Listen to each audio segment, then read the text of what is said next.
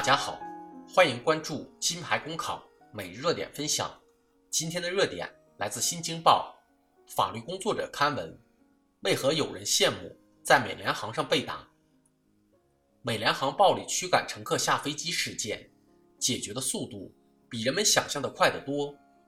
日前，受害男乘客 David 道的代理律师表示，他们已与美联航达成和解，但未透露具体和解金额。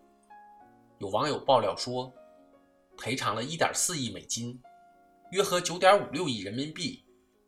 一时间，网友炸了锅，纷纷表示：“我也想去挨顿打。”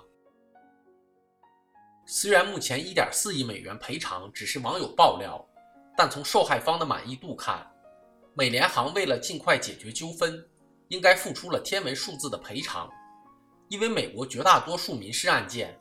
凡是通过和解在庭外解决的，之前上亿的惩罚性赔偿并非没有过，特别是这次受害者还找了两位重量级的维权律师。而中国网友的反应颇为有趣，纷纷举手要求坐美联航飞机。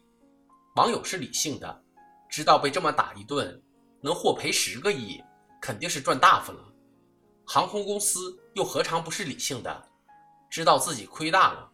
所以，美联航的股东必然会向公司管理层施压，杜绝类似的情况重演。这是惩罚性赔偿起了作用，真正打通了无良商家。美联航为超售机票赚蝇头小利，结果整架飞机不好几架飞机可能要白送出去。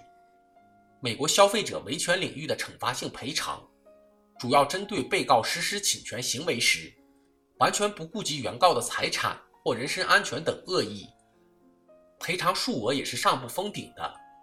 比如，中国家喻户晓的麦当劳咖啡烫伤案，就是因为麦当劳屡教不改，严重忽视消费者安全，长期提供明显过烫的咖啡，导致烫伤事故不断，所以一审时陪审团狠狠判了二百八十六万美元的赔偿，让麦当劳长长记性。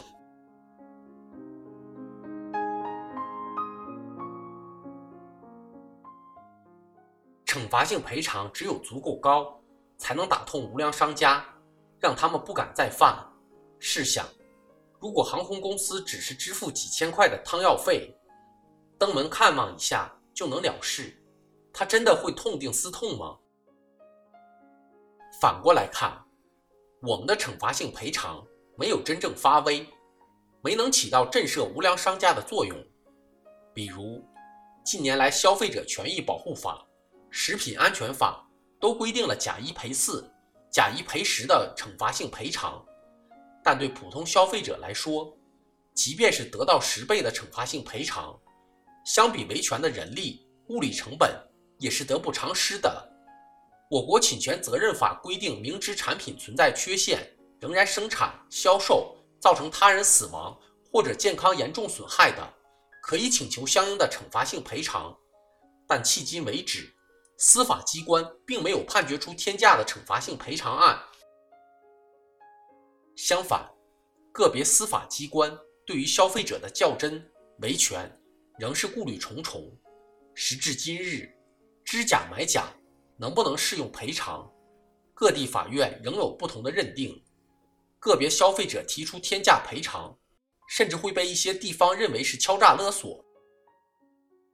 惩罚性赔偿。就要真正发挥惩罚作用，不能老是局限在传统的填平损失的框框里。司法机关要有魄力，勇敢地迈出一步，让法律中的惩罚性赔偿机制真正全面发挥威力。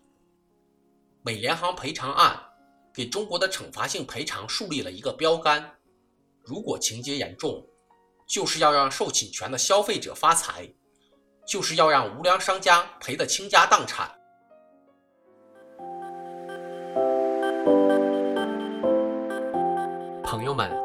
金牌公考新版公众号已经上线了。新版公众号将聚集更多在职公务员，提供更多高效优质的备考内容。